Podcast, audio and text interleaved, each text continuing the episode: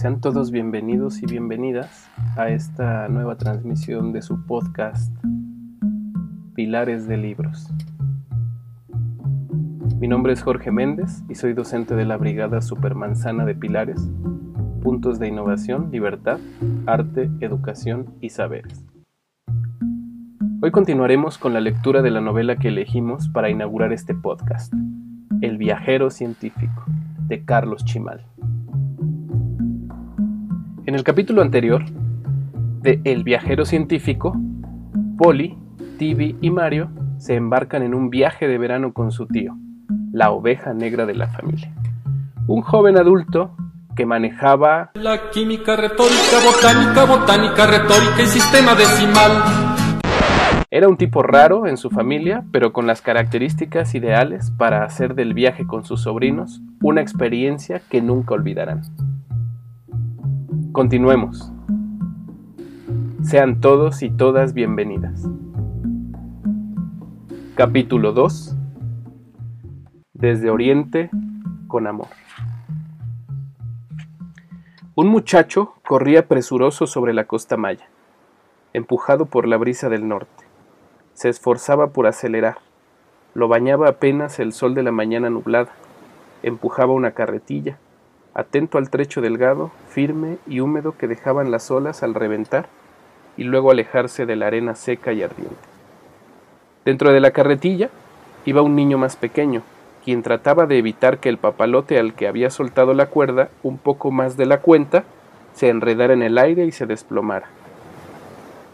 Así que aquí empezamos, dijo Polly, mientras espiaba sus gafas oscuras. Habíamos pasado la primera prueba, luego de unos días con sus padres en Tulum y Cancún, donde desde luego comimos helados de guanábana. ¿Ven a esos niños? les pregunté. Son graciosos, agregó Tibi. Tanto como los monos, terció Mario.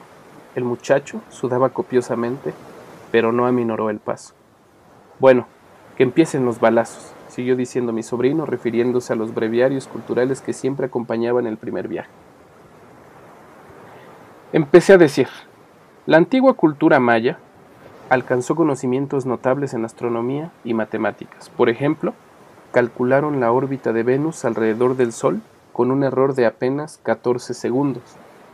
Pero los tiempos cambiaron y las inclemencias del tiempo, las malas decisiones de la sociedad, de sus gobernantes y de sus sacerdotes, al igual que otros factores cuyo acontecer no se conocen bien, terminaron abruptamente con este florecimiento.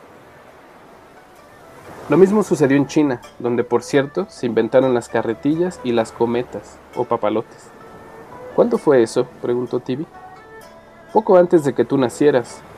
Los papalotes hace más de dos mil años y las carretillas alrededor del 400 de nuestra era. Las cosas pasaban en cámara lenta, intervino Mario. Durante siglos se llevaron a cabo obras de ingeniería en el amplio territorio chino, seguí diciendo, y se inventaron cosas sorprendentes y muy bonitas. Ahora fue Polly quien interrumpió mirando cómo el niño mayor detenía la carretilla, pues el papalote había alcanzado una corriente favorable que lo lanzaba a los vientos más altos. Pero los chinos tuvieron gobernantes muy severos, continué. Uno de ellos ejecutó a sus astrónomos por no haber pronosticado a tiempo un eclipse solar. Además, el vasto territorio de China dificultaba la diseminación de las ideas, sobre todo en aquellos lejanos tiempos, excepto entre un grupo pequeño de gente educada, quienes a veces no eran muy bien vistos por los gobernantes. ¿No había jets a Beijing? dijo Mario. Muy gracioso, dijo Polly. Sigue, tío. Y aunque hubiesen contado con mejores medios para difundir sus conocimientos, no les interesaba hacerlo.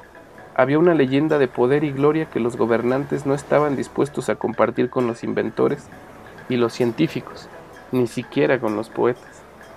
Los escritores de la antigua China dedicaron sus libros a registrar las hazañas reales y se olvidaron de mencionar quién, hacia el año 700, inventó la porcelana, o quién inició el cultivo del gusano de seda hace 4600 años. Se afirma que un gran inventor chino descubrió un eficaz método basado en el humo para erradicar las cucarachas de las casas, pero nadie sabe quién fue ni cómo lo lograba porque un emperador llamado Xin Ti tenía tanta fobia por la sabiduría de los antepasados que mandó quemar todos los libros y documentos científicos hasta entonces acumulados. Les estoy hablando de hace 2200 años. Lo mismo pasó por estas tierras, no muy lejos de aquí. Fray Diego de Landa ordenó quemar muchos documentos de la antigua cultura maya. Intervino Tibi, quien había leído libros de historia de su abuelo materno. En ese momento, el papalote de rojo encendido entró en un paréntesis de caracteres móviles. El aire caliente, entrecortado por la brisa del norte, amenazó con ejercer sobre el aguerrido animal de papel la fuerza de la gravedad y echarlo a pique. El muchacho de la carretilla arrancó de nuevo y el chico del papalote comenzó a recuperar cuerda, tratando de llevarlo hacia una nueva espiral ascendente. El otro arreció el paso, pero la cometa no encontraba rumbo y su cola amarilla y blanca caracoleaba en el horizonte. Se cansó de empujar y dejó caer en la arena su carga inquieta. El chico del papalote hizo un último intento, saltó de la carretilla y corrió por la orilla del mar, primero con gracia y luego con desesperación. De pronto, el artefacto volador dio un giro suave y se perdió por un instante en las altas corrientes del viento caribeño. Una vez domado el animal, el pequeño se sentó en la arena a pastorear. ¿Tienen idea de cuándo comenzaron los antiguos chinos a perforar depósitos de gas natural? Seguramente hace mucho, contestó Polly. Un siglo antes de nuestra era. ¿Y cómo lo hacían? preguntó Tibi. Los ingenieros chinos en realidad buscaban agua salada para extraer la sal, pero se toparon con depósitos de gas.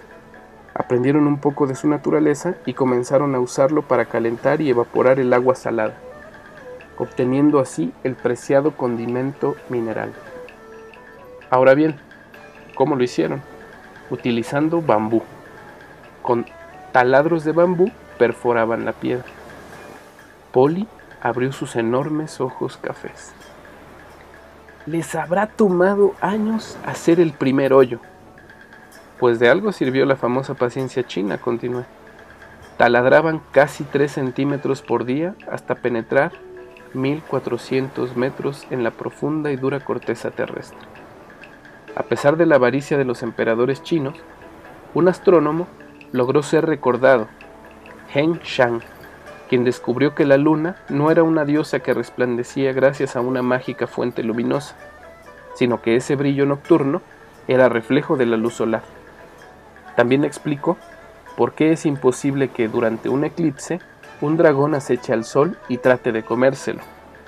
Uno de sus inventos más curiosos fue una esfera que detectaba temblores de tierra y su dirección.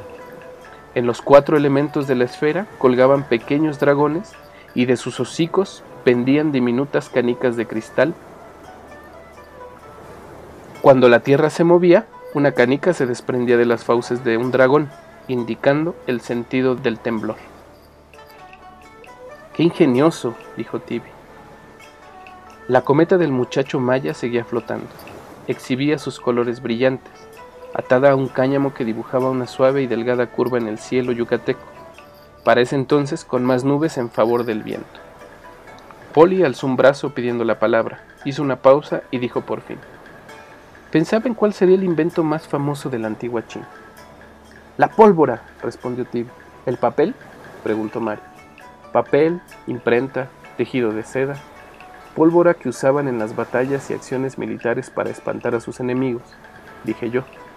Todo el esplendor del espíritu científico chino se interrumpió poco antes de lo que en Europa se conoce como la Edad Media, que todos ustedes identifican. ¿O me equivoco? Tío, no estamos tan perdidos, ¿eh? dijo Polly. Está bien, lo siento, pero es mejor preguntar, ¿no creen? En fin, ¿qué pasó en China?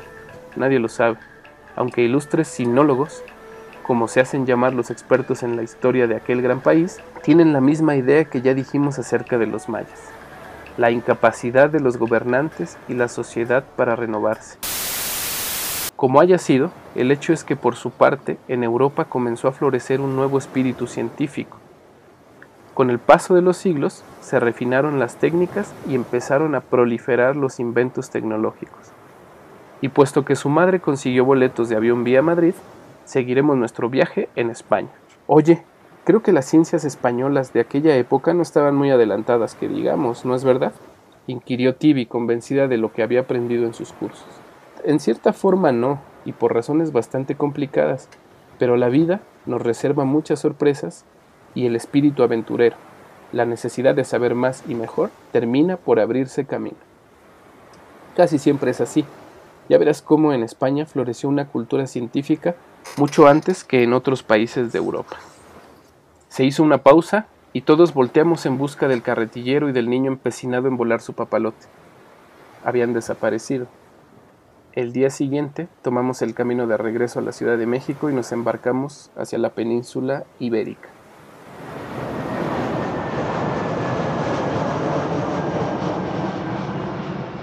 Hasta aquí llega el capítulo 2 de la primera parte de nuestra novela El viajero científico, del autor Carlos Chimal. Los esperamos en la próxima entrega, esperando que este capítulo y esta transmisión hayan sido de su agrado. Recuerden seguir Pilares de Libros. Muchas gracias.